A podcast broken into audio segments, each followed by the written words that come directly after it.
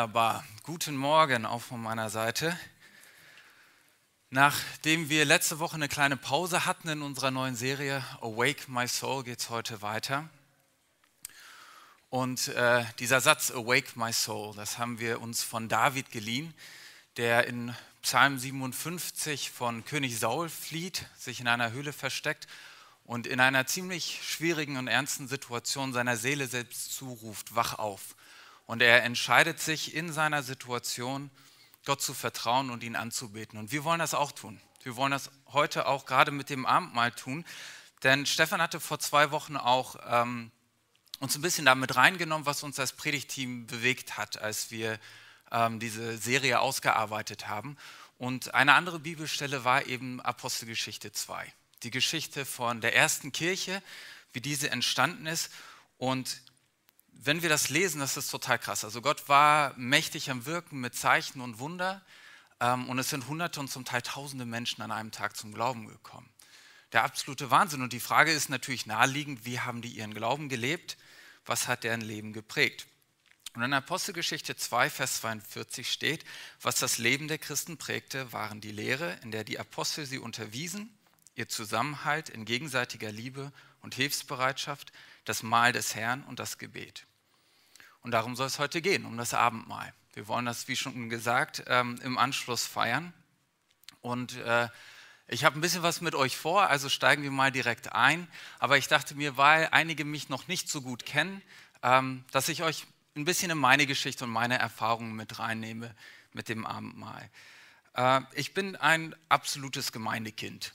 Ich bin in der Gemeinde groß geworden. Meine Familie kommt ursprünglich aus den USA ist nach Deutschland gekommen, um Gemeinden zu gründen.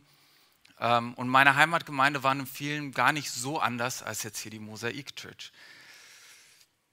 Ich habe also von klein auf gewusst, worum es geht im Abendmahl. Ich habe das immer mitbekommen, äh, wie das gefeiert wurde.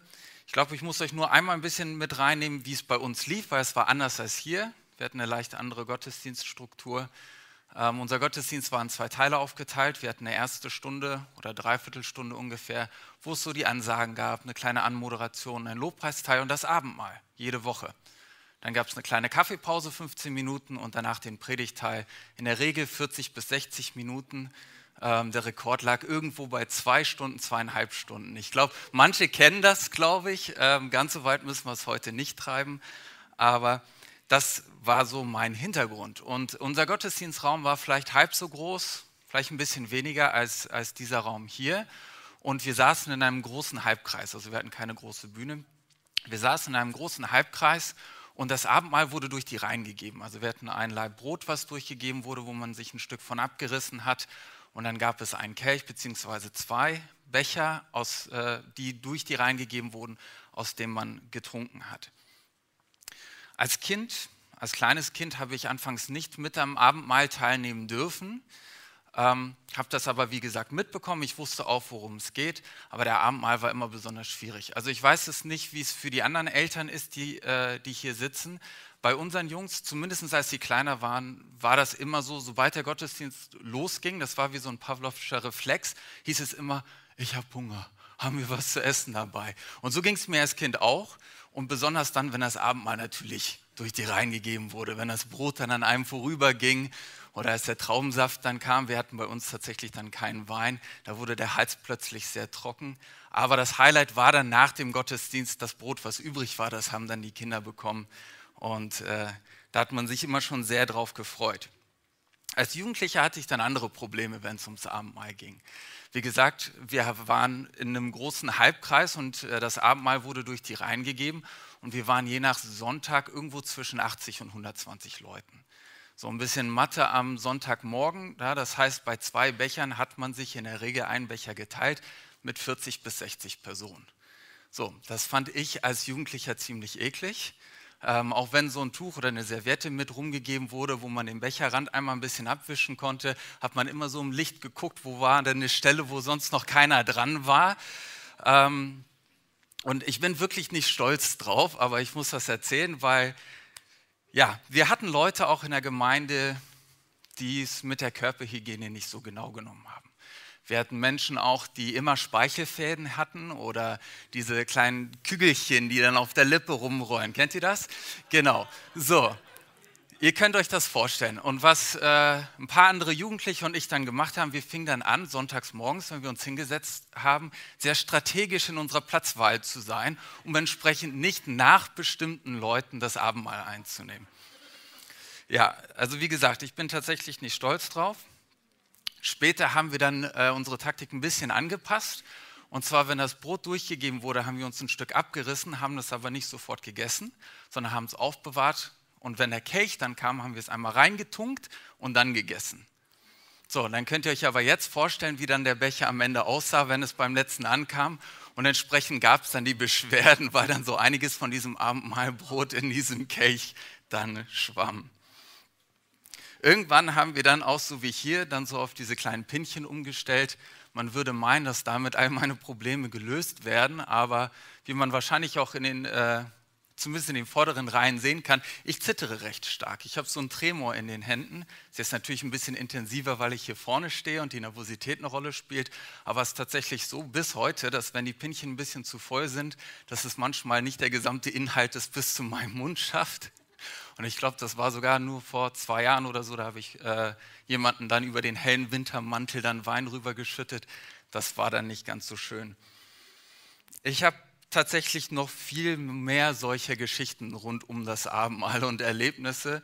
Ähm, zum Teil witzig, zum Teil echt skurril, aber darum soll es heute nicht gehen.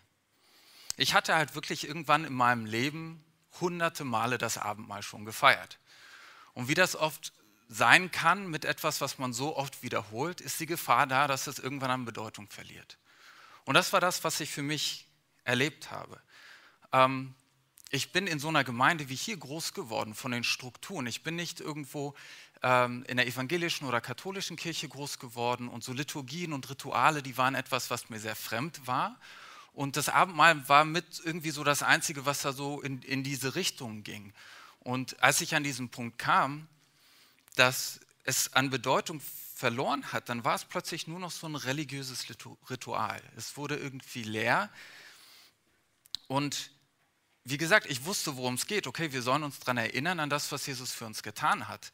Aber ich saß dann da im Gottesdienst und dachte mir, ist ja nicht so, als hätte ich das seit letzten Sonntag vergessen. Also welche, welche Bedeutung hat das für mich persönlich? Und ich habe versucht dann ähm, irgendwo mein individualisiertes Ding draus zu machen für mich. Ich habe versucht, ähm, dass das irgendwo wieder an Bedeutung gewinnt. Ich merke das aber spätestens dann, wenn, als, als ich, spät, als ich ähm, mal selber durch den Gottesdienst geleitet habe oder durch das Abendmahl durch, ähm, dass ich mich sehr schwer damit getan habe. Halt immer wieder diese typischen Bibelstellen zu lesen, die typischen Sätze dazu zu sagen, die typischen Gebete zu sprechen. Und ähm, habe auch versucht, dann irgendwie was, was anderes, was Interessantes auch mal draus zu machen. Und das habe ich tatsächlich auch immer wieder erlebt seitdem, in verschiedenen Gemeinden, dass, ähm, dass wir uns manchmal damit schwer tun und entsprechend versuchen, irgendwie was anderes draus zu machen. Ähm, alles davon, dass, dass zu einer Riesenparty oder ein Riesenfestgelage gemacht wird oder dass man statt Brot und Wein Chips und Cola nimmt. Alles Mögliche, um irgendwo was anderes auch mit reinzubringen. Ich bin aber davon überzeugt, dass das Abendmahl unheimlich wichtig ist. Und nicht einfach nur, weil Jesus uns das aufgetragen hat, sondern in diesem Grund, warum wir Abendmahl feiern. Da liegt diese Kraft drin ähm, für, für diese Erweckung, nach der wir uns sehnen. Als Einzelperson, aber auch als gesamte Gemeinschaft. Und im Abendmahl selber, am Tisch des Herrn, das ist der Ort, wo wir unsere Seele aufwecken können. Wo wir unsere Seele aufwecken können für Gottes Heiligkeit, für seine Herrlichkeit, für seine Liebe, seine Gnade und seine Treue und wo das auch ein ganzheitliches Erlebnis werden kann, wo das etwas ist, was unseren Verstand betrifft, aber auch eben unsere Emotionen. Ich möchte euch mit euch also in den Text reingucken. Wenn ihr die Bibel dabei habt, dann schlagt sie auf. Ansonsten haben wir den Text auch hinter mir. Und zwar Markus 14. In Markus 14 lesen wir davon, wie Jesus mit den Jüngern in Jerusalem ist. Und die sind da, um ein anderes Fest zu feiern, um das Passafest zu feiern. Und Jesus nimmt dieses Passafest, verändert es, macht was Neues draus. Eigentlich erfüllt er es und macht und führt das Abendmahl ein für seine Jünger. Und Jesus bezieht dieses Passafest auf sich. Und wir lesen in Kapitel 14 ab Vers 22, im weiteren Verlauf des Essens nahm Jesus Brot, dankte Gott dafür, brach es in Stücke und gab es den Jüngern mit den Worten, nehmt, das ist mein Leib. Dann nahm er einen Becher mit Wein, sprach ein Dankgebet, gab ihn den Jüngern und sie tranken alle daraus. Er sagte zu ihnen, das ist mein Blut, das Blut des Bundes, das für viele vergossen wird. Und das ist etwas sehr Bedeutsames, was Jesus da als letztes sagt. Er spricht von dem Blut des Bundes. Stefan hat vor zwei Wochen ein bisschen darüber gesprochen, über den Bund, den Gott mit seinem Volk geschlossen hatte, wo er gesagt hat, wenn ihr euch an meine Gesetze haltet, dann will ich unter euch wohnen, ich will euch segnen, ich will bei euch sein und ich will euer Gott sein. Und die alten Bündnisse und das Passafest, das nimmt uns eigentlich zurück äh, zu 2. Mose. Das Passafest wurde gefeiert als Erinnerung daran, wie Gott sein Volk aus Ägypten befreit hat, aus der Sklaverei befreit hat. Und die meisten von uns kennen die Geschichte mit den zehn Plagen und der zehnten Plage, wo der Erstgeborene einer jeden Familie, auch eines jeden Tieres gestorben ist. Und Gott sein Volk damit gerettet hat, dass sie ein Lamm geschlachtet haben und das Blut von diesem Lamm an die Türpfosten gestrichen haben. Und der Engel des Todes ist an diesen Häusern vorübergegangen, vorbeigegangen und dieses Lamm ist für den Erstgeborenen gestorben.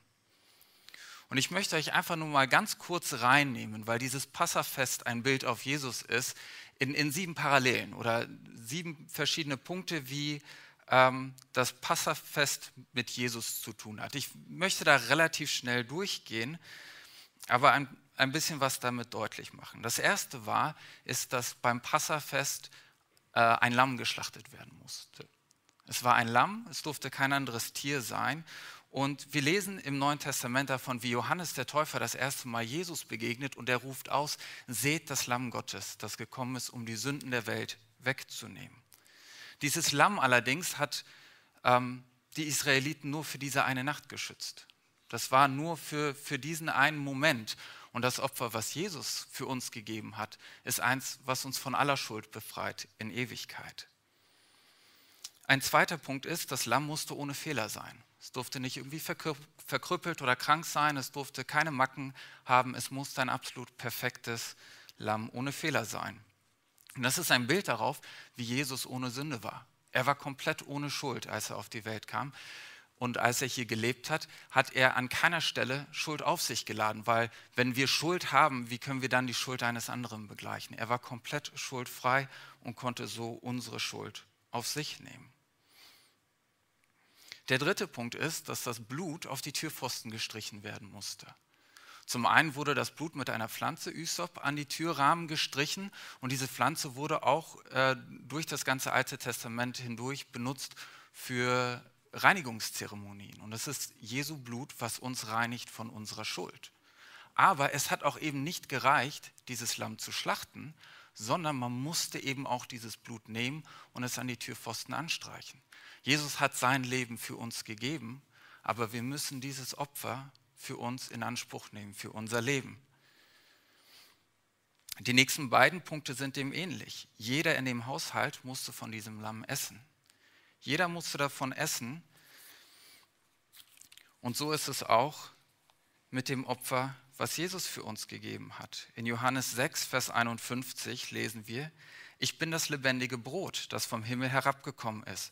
Wenn jemand von diesem Brot isst, wird er ewig leben. Dieses Brot, das ich ihm geben werde, ist mein Fleisch. Ich gebe es hin für das Leben der Welt. Wir müssen davon essen.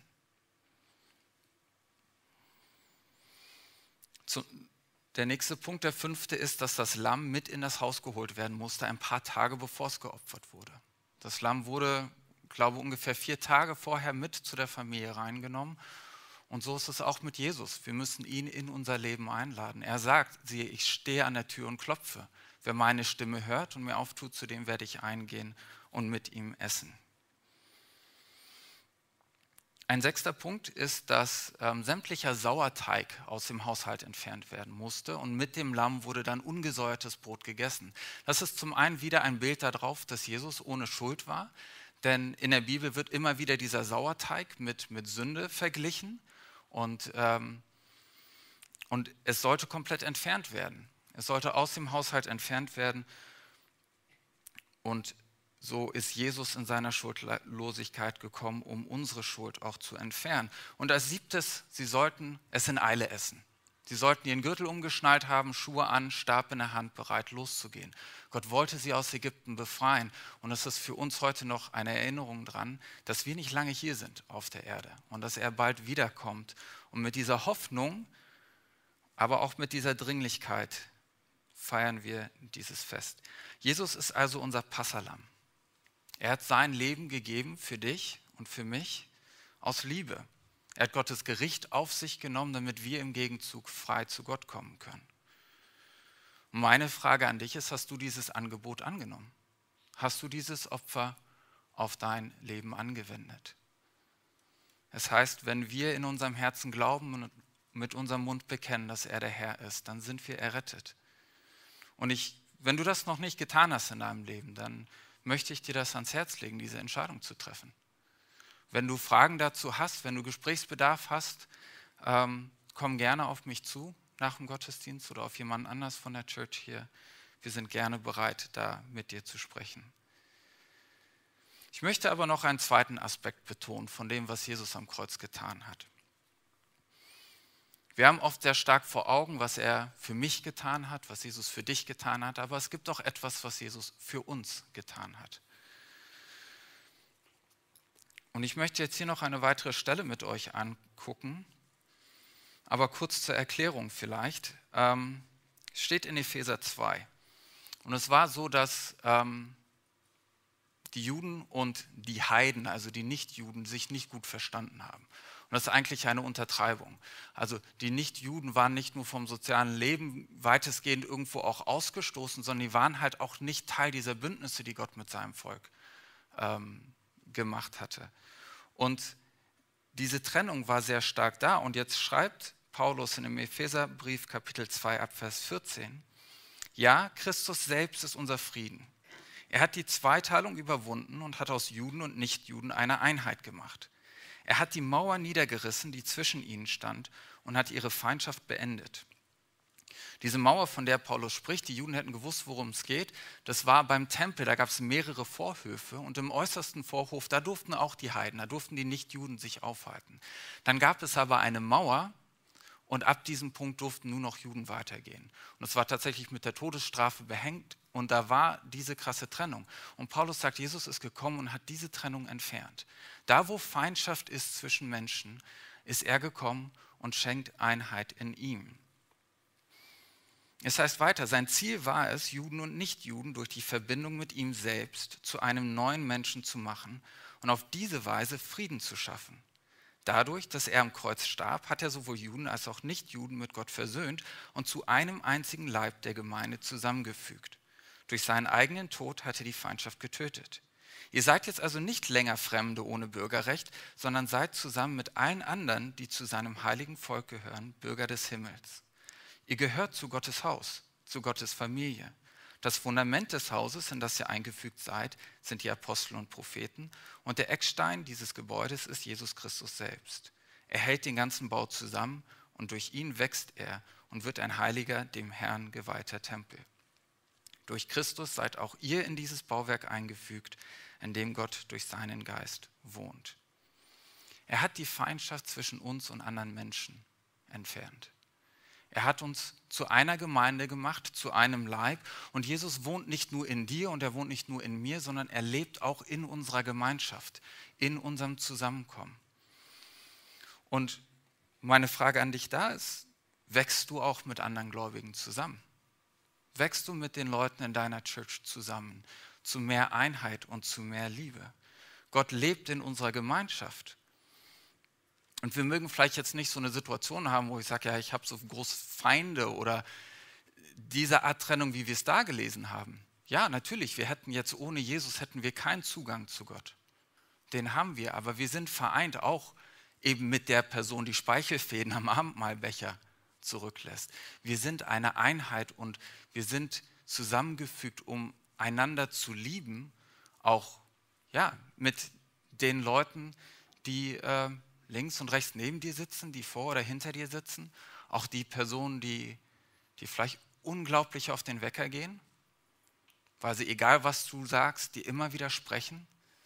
Die Person, die vielleicht alles, was du kannst, irgendwie noch mal so ein Stück besser kann. Oder sei es die Person, die hinter dir sitzt und schon die ganze Predigt an deinen Stuhl tritt. Wir sind in Einheit zusammengefügt, in Liebe zusammengefügt.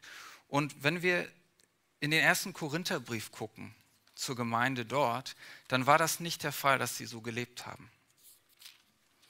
Paulus muss die Gemeinde sehr stark ermahnen, weil als die Gemeinde zusammenkam, um Abendmahl zu feiern, da war es so, dass die, die zuerst gekommen sind und die, die viel hatten, die haben sich den Bauch vollgeschlagen. Die haben zum Teil sich betrunken. Und die, die zu spät kamen oder die, die nicht viel hatten, sind zum Teil hungrig wieder nach Hause gegangen. Es war ein absoluter, absolut liebloser Umgang miteinander. Und Paulus spricht das an, er kritisiert das sehr stark und erinnert sie daran, was er ihnen beigebracht hat über das Abendmahl. Er sagt, ihr wisst doch, was der Herr über dieses Mahl gesagt hat. Ich selbst habe seine Worte so an euch weitergegeben, wie sie mir berichtet wurden. In der Nacht, in der er verraten wurde, nahm Jesus, der Herr, das Brot, dankte Gott dafür, brach es in Stücke und sagte, das ist mein Leib, der für euch geopfert wurde. Wenn ihr künftig dieses Mal feiert und von dem Brot esst, dann ruft euch in Erinnerung, was ich für euch getan habe. Nachdem sie gegessen hatten, nahm er den Becher, dankte Gott auch dafür und sagte, dieser Becher ist der neue Bund, besiegelt mit meinem Blut. Wenn ihr künftig aus dem Becher trinkt, dann ruft euch jedes Mal in Erinnerung, was ich für euch getan habe. Seid euch also darüber im Klaren. Jedes Mal, wenn ihr von dem Brot esst und aus dem Becher trinkt, verkündet ihr den Tod des Herrn, bis der Herr wiederkommt. Das heißt, jedes Mal, wenn wir zusammenkommen, um das Abendmahl zu feiern, erinnern wir uns dran, aber wir sprechen es auch laut aus, sichtbar für alle, die hier sind, in der sichtbaren und unsichtbaren Welt, dass Jesus gestorben ist, einmal um unsere Schuld wegzunehmen, aber auch um uns zu einer liebenden Einheit zusammenzufügen. Das ist das, was wir aussprechen, jedes Mal, wenn wir das feiern. Es ist nicht nur etwas, was ich zwischen mir und Gott ausmache, sondern ich spreche aus, wie er uns in Liebe zusammengefügt hat. Und ich möchte tatsächlich in, in, in dieser Bibelstelle noch ein bisschen weiterlesen. Ähm, und das wird jetzt nämlich noch recht herausfordernd, finde ich, was, was Paulus hier sagt. Er sagt, wer daher auf unwürdige Weise von dem Brot isst oder aus dem Becher des Herrn trinkt, macht sich am Leib und am Blut des Herrn schuldig. Deshalb soll sich jeder prüfen und erst dann soll er von dem Brot essen und aus dem Becher trinken. Ich weiß nicht, wie es euch geht, ich finde das ziemlich krass, diese Aussage, sich am Blut und am Leib des Herrn schuldig zu machen. Aber das Ding ist, wenn wir uns hier vorne hinstellen und das Abendmahl einnehmen und sagen, ich bin mit Gott verbunden, aber ich habe in meinem Leben Sünde und Schuld, an der ich festhalte, von der ich weiß, aber an der ich festhalte. Oder ich bin im Streit, ich bin irgendwo, ich habe Bitterkeit in meinem Herzen für meine Geschwister, die hier um mich rum sind. Dann, dann mache ich mir nicht nur selbst was vor, dann lüge ich mich nicht nur selbst an, sondern ich lade hier tatsächlich Schuld auf mich. Und das ist eine erschreckende Aussage und wenn das vielleicht in dir ein Stück Unbehagen wachruft, dann möchte ich dich bitten, einfach das mal ein bisschen auszuhalten, damit wir uns das näher angucken können, damit wir das verstehen, worum es Gott hier geht und dass wir das einfach ernst nehmen. Denn Paulus sagt ein paar Kapitel vorher den Korinthern, ihr habt wirklich keinen Grund, stolz und überheblich zu sein. Habt ihr vergessen, dass schon die kleinste Menge Sauerteig den ganzen Teig durchsäuert? Da haben wir dieses Bild wieder. Macht es daher so, wie man es dem, äh, vor dem Passafest macht. Entfernt den alten, durchsäuerten Teig, damit ihr wieder das werdet, was ihr doch schon seid. Ein frischer, ungesäuerter Teig.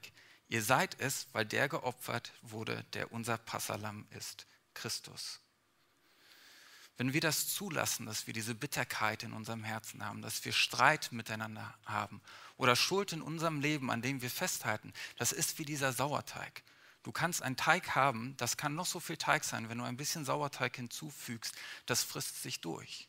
Und wenn wir das in unserer Mitte zulassen, das frisst sich durch. Das frisst sich durch mein Leben, das frisst sich durch dein Leben, aber auch durch unsere Gemeinschaft. Und deswegen ist Paulus hier so deutlich da drin. Und er sagt weiter, denn wer isst und trinkt, ohne sich vor Augen zu halten, dass es bei diesem Mahl um den Leib des Herrn geht, der zieht sich mit seinem Essen und Trinken das Gericht Gottes zu. Das ist übrigens auch der Grund, weshalb so viele von euch schwach und krank sind. Manche aus eurer Gemeinde sind sogar gestorben. Würden wir uns selbst einer kritischen Beurteilung unterziehen, dann müsste der Herr uns nicht richten. Wenn er uns allerdings straft, tut er es, um uns auf den rechten Weg zu bringen. Das sind harte Worte. Das sind Worte, die nicht einfach zu verdauen sind. Ähm, ich glaube, oft sprechen wir auch nicht so gerne über Gottes Gericht. Auch darüber, dass hier eine Verbindung hergestellt wird zwischen Gottes Gericht und Schwachheit, Krankheit und sogar Tod. Ähm, aber ich möchte, dass wir das hier in dem richtigen Licht betrachten und richtig verstehen. Ich meine, zum einen sagt das Paulus hier über die Gemeinde in Korinth. Das heißt nicht, dass das immer und überall der Fall so ist. Aber in, hier war es der Fall und es kann tatsächlich auch der Fall sein. Wir müssen letzten Endes aber an den Punkt kommen, wo wir die Entscheidung für uns treffen, dass wir sagen, entweder ist Gott und sein Gericht böse oder Sünde ist böse. Und wir müssen diese Entscheidung treffen, denn zwei Punkte sind mir hier richtig wichtig da drin. Dass wir Gottes Liebe in seiner Erziehung sehen. Er sagt, Paulus sagt hier, wenn er uns allerdings straft, tut er es, um uns auf den rechten Weg zu bringen. Und das ist ein Prinzip, was wir in der ganzen Bibel immer wieder sehen, dass Gott diejenigen, die er liebt, seine Kinder, dass er sie erzieht. Dass er sie erzieht. Und für mich ist da ein sehr prägnantes Beispiel aus dem Alten Testament das Leben von Jakob und Esau. Zwei Brüder. Und Gott sagte, dass Gott hat Jakob erwählt. Gott hat Jakob geliebt. Und wenn wir deren Leben angucken, Esau war ein gut aussehender, starker Mann, erfolgreicher Jäger, erfolgreicher Kriegsmann, war unglaublich wohlhabend. Und dann guckst du dir das Leben von Jakob an und er musste ständig kämpfen. Er war der Zweitgeborene, er musste um den Segen seines Vaters kämpfen. Er musste dann vor seinem Bruder fliehen, weil er sich das erschummelt hatte. Er wurde von seinem Onkel betrogen. Er hat mit Gott gekämpft und hat eine Verletzung davon getragen, die er sein Leben lang hatte. Aber der entscheidende Unterschied zwischen Jakob und zwischen Esau war, dass Gott Esau hat Esau sein lassen. Und Gott hat Jakob erwählt und Gott hat Jakob erzogen. Und er hat Jakob gesagt, ich liebe dich zu sehr, um dich so zu lassen, wie du bist. Ich will dein Herz verändern. Ich will aus dir einen Menschen machen nach meinem Herzen. Ich will dich verändern. Ich will Gemeinschaft mit dir haben. Ich will mit dir meine Liebe teilen und dir meine Gegenwart schenken. Und wenn Gott uns erzieht, dann ist es seine Liebe. Und manchmal lässt er Schwäche oder Krankheit in unserem Leben zu, damit wir lernen, unseren Stolz loszulassen. Damit wir Schluss machen mit unserer Bitterkeit und, uns, und zu ihm kommen und aufhören, dass wir uns auf uns selbst verlassen, sondern dass wir uns auf ihn verlassen, dass wir zu ihm kommen. Und Gott lässt das manchmal zu in seiner Liebe. Und vielleicht da ein kleiner Einschub, wenn für dich die Frage vielleicht aufkommt, ja, was ist, wenn ich aber wie Esau bin? Was ist, wenn, wenn Gott mich nicht liebt, mich nicht erzieht? Gott sagt in seinem Wort, dass von sich aus kein Mensch Gott sucht. Und Jesus sagt auch in der Stelle in, in Johannes 6, dass keiner zum Vater kommt, es sei denn, der Vater zieht ihn. Und ich möchte dir damit Mut machen, dass wenn du in dir drin eine Sehnsucht spürst nach Gott, einen Hunger nach Gott, auch wenn du ihn gerade nicht sehen kannst, auch wenn er sehr weit entfernt scheint, wenn du diese Sehnsucht in dir spürst, dann ist es, weil der Vater dich zuerst geliebt hat. Dann ist es, weil er dich auserwählt hat, dich liebt und dich zieht. Mein zweiter Punkt, der mir hier wichtig ist, ist, dass wir neu verstehen, wie wichtig Gott das ist, dieses Thema. Wie wichtig es ihm ist, dass wir ihm ganz hingegeben leben und dass wir in Einheit und Liebe miteinander leben. Als Jesus gefragt wird, was denn das höchste Gebot sei, sagt er, du sollst den Herrn, deinen Gott lieben, von ganzem Herzen, mit ganzer Hingabe, mit deinem ganzen Verstand und mit all deiner Kraft. An zweiter Stelle steht das Gebot, liebe deinen Mitmenschen wie dich selbst. Kein Gebot ist wichtiger als diese beiden. Es ist Gott so wichtig. Er ist für uns gestorben, damit er uns von Sünde befreit und wir Gemeinschaft mit ihm haben. Und damit wir Gemeinschaft, Liebe und Einheit miteinander haben. Und es ist ihm so wichtig, auch gerade im Abendmahl, dass er in der Gemeinde in Korinth gesagt hat, ich hole hier lieber einzelne Leute aus der Gemeinde zu mir, in meine Gegenwart in den Himmel, bevor ich zulasse, dass sie sich daran vergehen. Und das ist Gott etwas, was unheimlich wichtig ist. Und Paulus schreibt hier, würden wir uns selbst einer kritischen Beurteilung unterziehen, dann müsste der Herr uns nicht richten. Wenn wir zusammenkommen, um das Abendmahl feiern, sollen wir und dürfen wir uns selbst überprüfen. Wir sollen gucken, ob in unserem Leben etwas gibt, wo wir vielleicht dran festhalten, wo wir wissen, dass es falsch ist, dass es nicht richtig ist. Wir sollen überprüfen, habe ich in meinem Herzen, habe ich Streit, habe ich Bitterkeit, habe ich irgendwo eine Spaltung mit anderen Kindern Gottes. Und wir sollen diese Dinge aus dem Weg räumen. Und wir möchten gleich, wenn wir das Abendmahl feiern, eine Zeit haben, wo jeder für sich reflektieren kann. Ähm, aber ich möchte euch jetzt darum bitten, nicht irgendwo ängstlich oder, oder paranoid zu werden. Es geht nicht um Perfektion. Wenn wir perfekt wären, dann müssten wir gar kein Abendmahl feiern. Wir brauchen seine Vergebung. Aber es geht um eine ehrliche Selbsteinschätzung. Es geht darum, dass wir uns ihm ganz hingeben und dass wir uns darin nichts vormachen. Und ich, ich möchte euch da herausfordern, dass, dass ihr euch ehrlich überprüft und dann, wenn ihr merkt, dass da Dinge sind, dann wartet mit dem Abendmahl und klärt das. Klärt das. Legt diese Sachen vor Gott ab. Gebt euch ihm ganz neu hin dass er euch auffüllen kann mit seiner Liebe, mit seiner Gnade.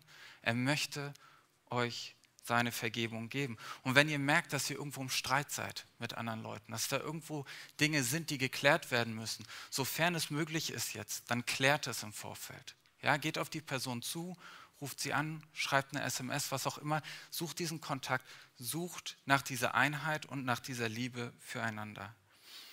Und die Band kann schon mal nach vorne kommen.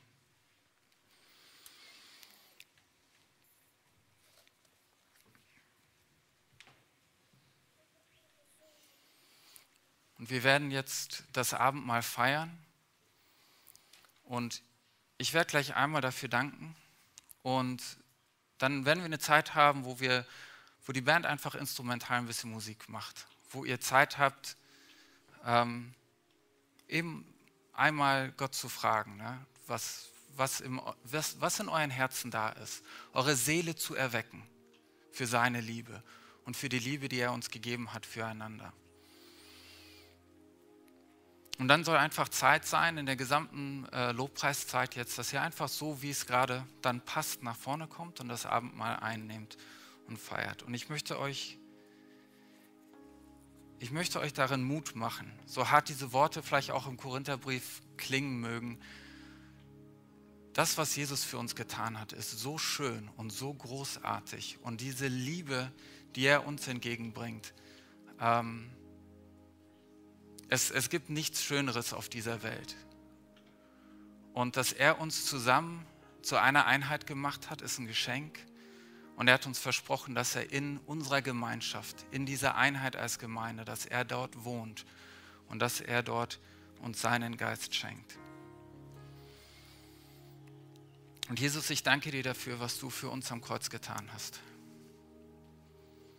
Ich danke dir dafür, dass du dein Leben hingelegt hast und dass du uns Frieden gegeben hast. Frieden mit dir, aber auch Frieden miteinander. Und das, was ohne dich unmöglich wäre, hast du möglich gemacht. Wir können Gemeinschaft mit dir leben. Du hast uns deinen Geist geschenkt und du hast uns hier zusammengefügt zu einem Leib, zu einem Körper.